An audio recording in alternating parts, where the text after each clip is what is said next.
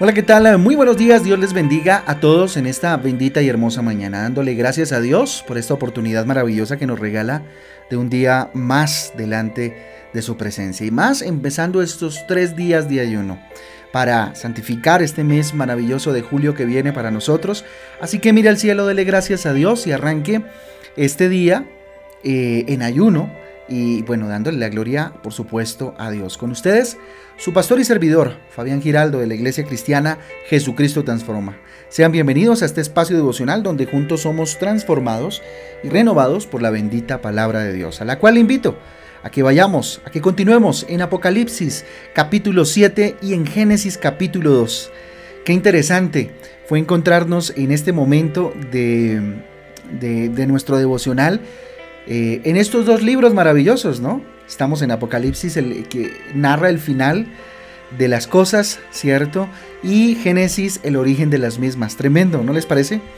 Muy bien, les invito entonces a que también revisen nuestra guía devocional Transforma, donde usted va a encontrar eh, títulos y versículos que le ayudarán definitivamente a profundizar en el devocional de hoy, además pues para estudiar durante este tiempo de ayuno. Yo les invito a que vayamos rápidamente a Apocalipsis capítulo 7 y vamos a hablar un poquito acerca del gobierno de Cristo. ¿Sí? Entonces un título, un título para este devocional sería Un gobierno perfecto, un gobierno perfecto. Mire, el libro de Apocalipsis siempre ha sido objeto de grandes controversias y lo decía al principio, ¿sí? Cada persona lo quiere interpretar a su manera y lógicamente este capítulo 7 eh, no es la excepción eh, en los grandes debates y en las grandes controversias. Muchos eh, se atribuyen a que ellos son los 144 mil escogidos y que por lo tanto son los únicos que se van a salvar, ¿cierto? Eso algunas sectas lo creen. ¿sí? En este caso, como siempre, pues no, no vamos a entrar en, polémicas ni vamos a entrar en, esta, en este debate ¿sí? sobre la interpretación eh, aumentando pues una larga lista de interpretaciones personales. Como es el devocional, vamos a hacerlo muy práctico y vamos a extractar de este capítulo eh, una enseñanza bien interesante acerca del reino de Dios, ¿cierto? Como ya sabemos, lo que Dios nos ha prometido siempre es un reino maravilloso, ¿cierto? El reino de los cielos. Primera de Corintios capítulo 6 versículo 10 dice lo siguiente, ni los ladrones, ni los avaros, ni los borrachos, ni los maldicientes, ni los estafadores heredarán el reino de Dios, ¿sí? Primera de Corintios 6 10 es este, interesante. Miren, cuando hablamos del reino, estamos hablando del gobierno y lógicamente para que haya un gobierno se necesita también que hayan pues unos gobernados, ¿cierto? Y un gobernante, por supuesto. Sería ilógico un gobierno si no hay a quien gobernar, ¿sí? El significado más correcto de gobernar es administrar, ¿sí? Cuidar o servir, ¿sí? Jesús nos da entonces algunos indicios de cómo es gobernar. Eh, por allá en Mateo capítulo 20 del 26 al 27 dice, mas entre vosotros no será así, sino el que quiera hacerse grande entre vosotros será vuestro servidor, y el que quiera ser el primero entre vosotros será vuestro siervo. Ahí está, ¿cierto? Digamos que un atisbo de lo que iba a ser o de lo que va a ser el modelo de administración del gobierno de Dios, ¿sí?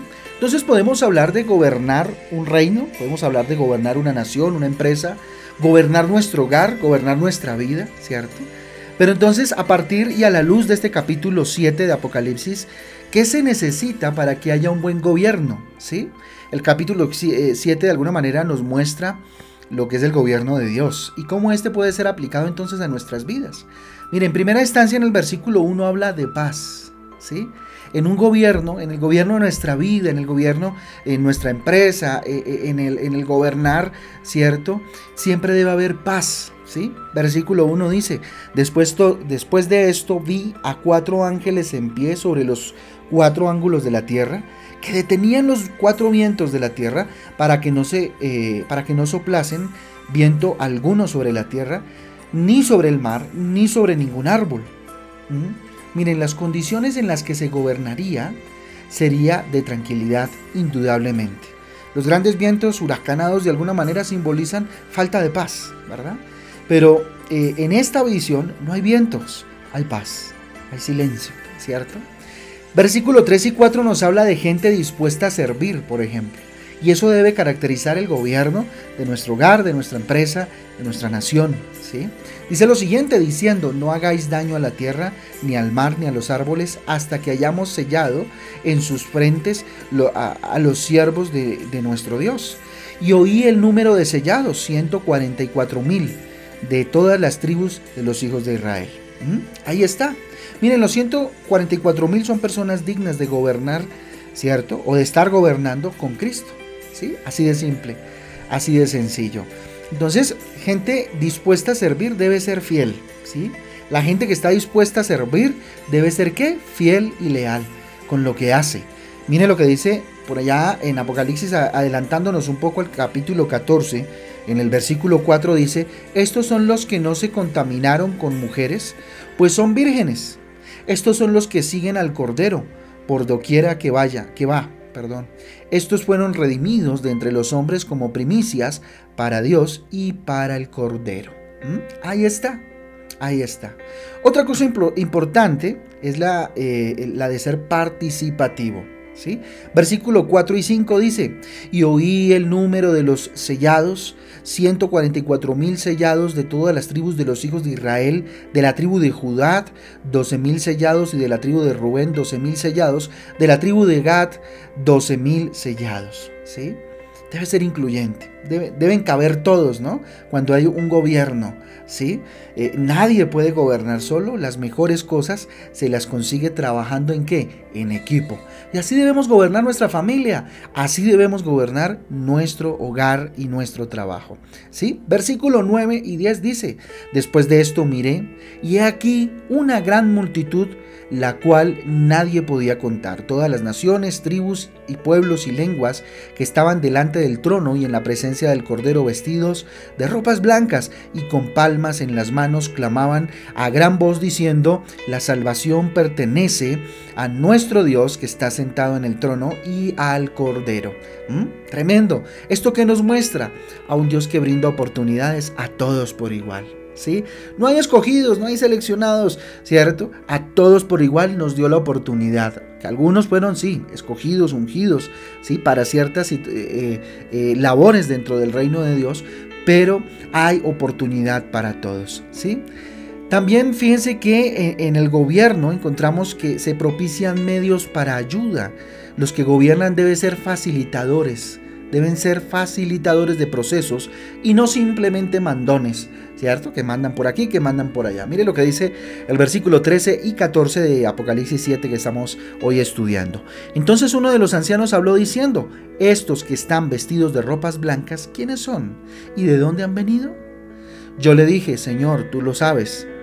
Y él me dijo, estos son los que han salido de la gran tribulación y han lavado sus ropas y las han emblanquecido en la sangre del cordero. ¿Mm? Tremendo, ¿no? Tremendo, espectacular.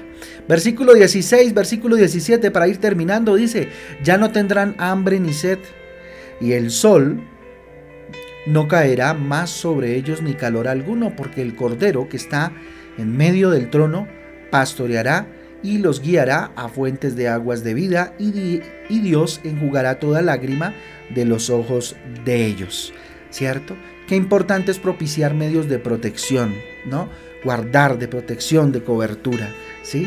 Y por último, dar la vida por los dirigidos o gobernados, como nos lo mostró eh, Jesús. Juan 10:11 dice, yo soy el buen pastor, el buen pastor, su vida da por las ovejas.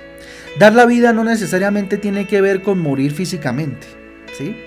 Pero sí tiene que ver con cuánto o qué estamos dispuestos a dejar por los demás. ¿Qué estás tú dispuesto a dejar, a abandonar por tu esposa, por tus hijitos, por ti mismo? ¿Mm? ¿Qué estás, ¿Qué estás tú dispuesto a dejar por Dios?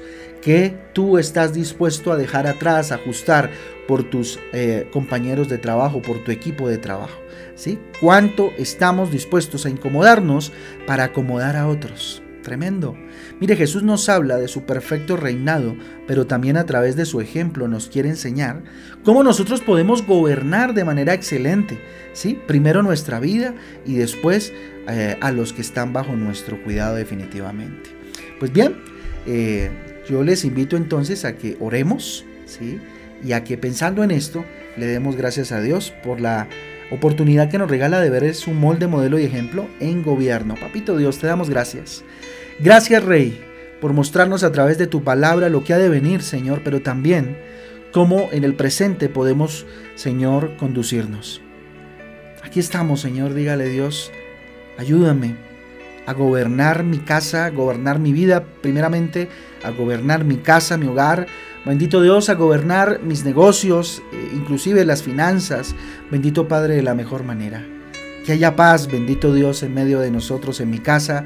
Que bendito Dios todos estemos dispuestos a servir, bendito Padre, a ser fieles, a ser leales entre nosotros. Bendito Dios, a ser participativos, a que todos tengan, bendito Dios, eh, que, eh, hacer, ¿sí? Qué delegación, bendito Padre. Dígale hoy, Señor, te ruego Padre Celestial, que siempre tengamos la capacidad de dar oportunidades a todos por igual, dentro de mi equipo, dentro de mi hogar, dentro de mi casa. Bendito Dios, permíteme eh, propiciar medios por medio de los cuales pueda ayudar, ser un facilitador, una facilitadora de procesos, Señor, y no solamente dedicarme a mandar, bendito Padre. Dígale, hoy levanto mis manos al cielo para que tú me ayudes a propiciar medios de protección, de cobertura a través, Señor, de la administración que tú me das, de lo que, de lo que tú me das, mi familia, tal vez, dígale, Señor, de mi trabajo, de mi, de mi vida aún, Señor. Padre Santo, y estar dispuesto siempre a dar la vida si es necesario, Dios, por eh, ti primeramente, Señor, y por aquellos que amo y me rodean, mi Jesús. Padre Santo, hoy consagramos este primer día de ayuno en tus manos, mi Señor, para que tú seas hablándonos, para que tú seas, bendito Dios, guardándonos y ayudándonos a tener este tiempo de ayuno, Señor, delante de tu presencia. Te lo pedimos, Señor, en esta noche, danos tu bendición, en esta mañana, bendito Dios, danos tu bendición y permítenos, Señor, experimentar tu luz todos los días de nuestra vida, Señor. Te lo pedimos en el nombre de Jesús y en el poder del Espíritu Santo de Dios. Amén y amén. Amén y amén familia del Devocional Transforma. Un abrazo para todos. Dios me los guarde. Los espero hoy a las 6 de la tarde para cerrar el primer día de ayuno. Hoy a las 6 de la tarde en Transforma en Casa estaremos cerrando el primer día de ayuno. Mañana, una vez más a las 6 de la tarde, Transforma en Casa. Mañana jueves también tendremos Transforma en Casa para cerrar precisamente el segundo día de ayuno. ¿sí? Y el viernes igualmente a las 6 de la tarde. Tenemos entonces ayuno hoy mañana y el viernes, tres días de ayuno para santificar este mes de julio y entregarlo en las manos del Señor. Para ustedes un abrazo, que tengan un día maravilloso y lleno del Señor Jesús. Un abrazo, Dios les guarde. Chao, chao.